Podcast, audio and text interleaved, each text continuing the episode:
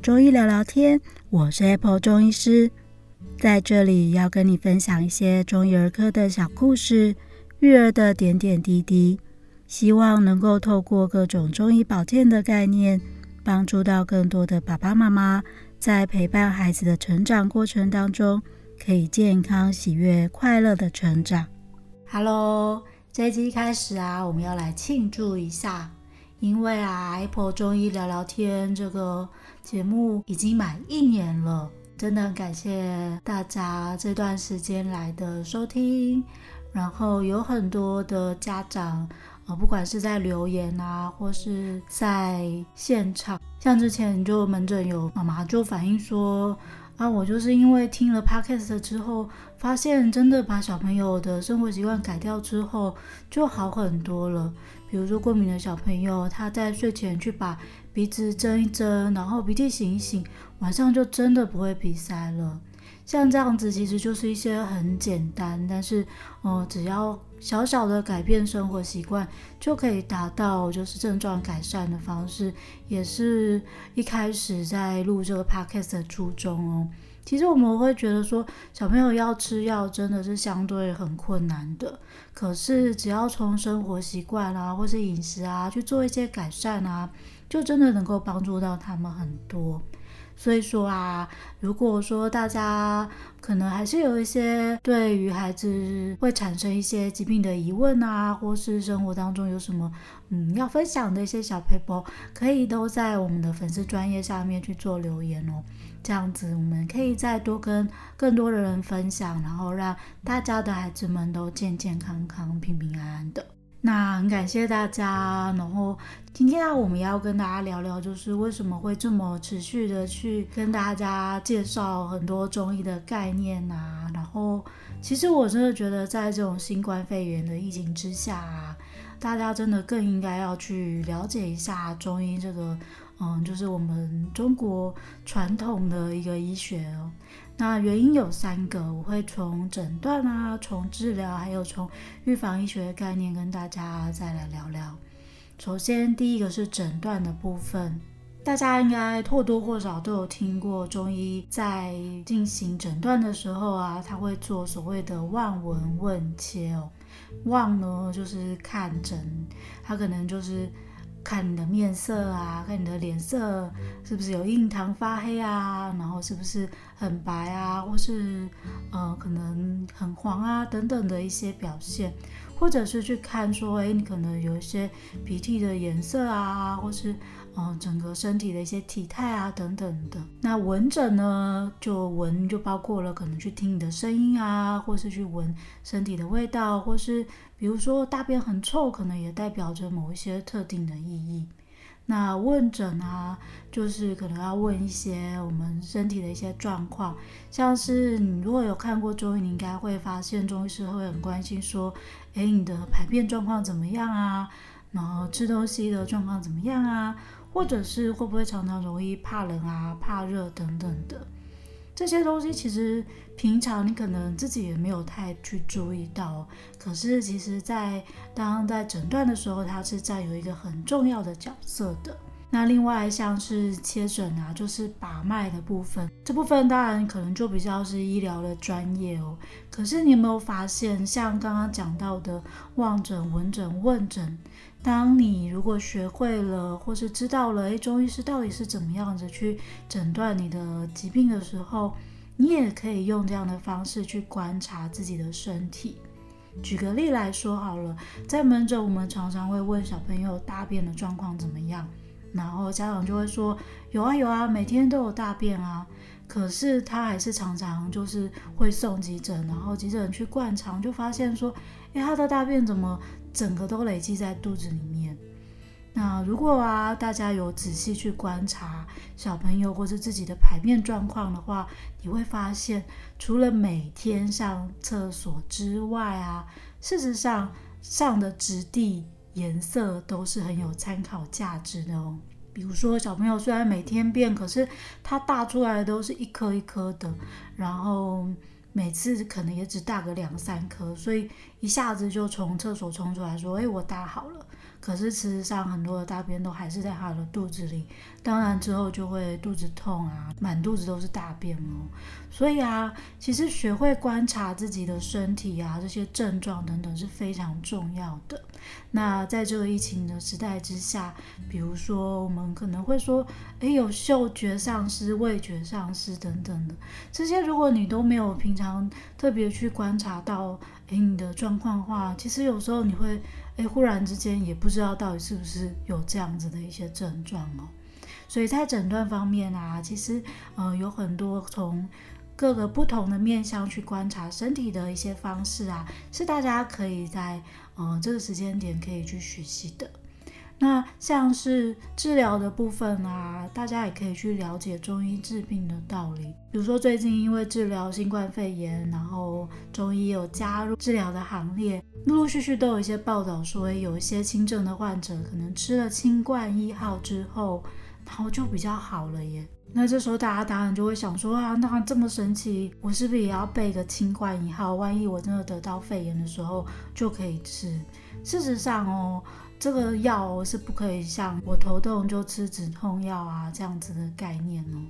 那其实最重要的一件事情呢，中医会讲说是要辨证论治。辨是分辨的辨，证是证明的证哦。其实这个一个证就是说，诶，你的身体可能有一些体质的偏向，然后就可能要针对去针对的去做一些治疗。比如说，大家可能自己也会发现自己说，诶，我可能身体有一些湿气啊，有一些火气啊等等，这就是中医师在治疗疾病的时候会去分辨的。然后，所以同样一个，比如说是感冒的状况啊，你会发现，明明我也是喉咙痛，然后我们家小孩也是喉咙痛，为什么医生开的药就看起来都完全不一样？可是也吃了都好了。那事实上呢，就可能是因为你的体质不一样，所以你的身体的表现呢，虽然是相同的，可是呢，它的机转是不大一样的。这时候要处理的方式也就是不一样的，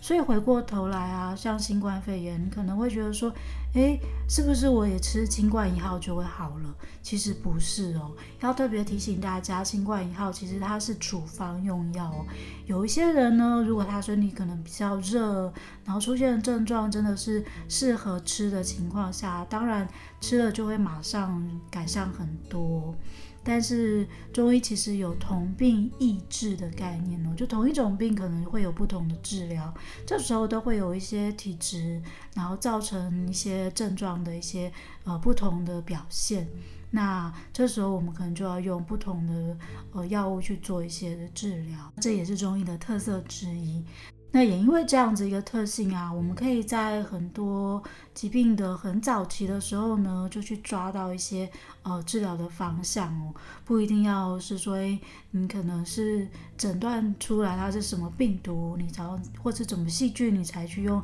一些抗病毒或是嗯。呃抗生素等等的治疗，可能就可以针对不同的体质的偏性，然后就去加以做治疗。其实可以在疾病很早的情况下，就可以哦针对性的去处理。那第三个，我觉得更重要的理由是预防的概念哦。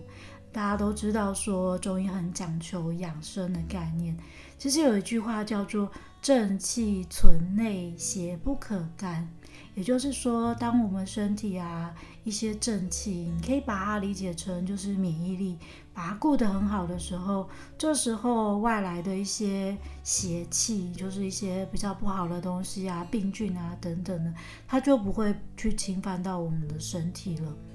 那像是这次的肺炎，大家都会非常担心说，哎呀，我要怎么样才可以预防，才可以不要去得到哦？当然是如果你。呃，真的是做好很多的防疫的准备，比如说减少出门啊，然后嗯、可能有一些呃戴口罩啊、手套啊，然后真的是去勤洗手啊、消毒等等的，你就可以尽量的避免病毒会接触到的风险。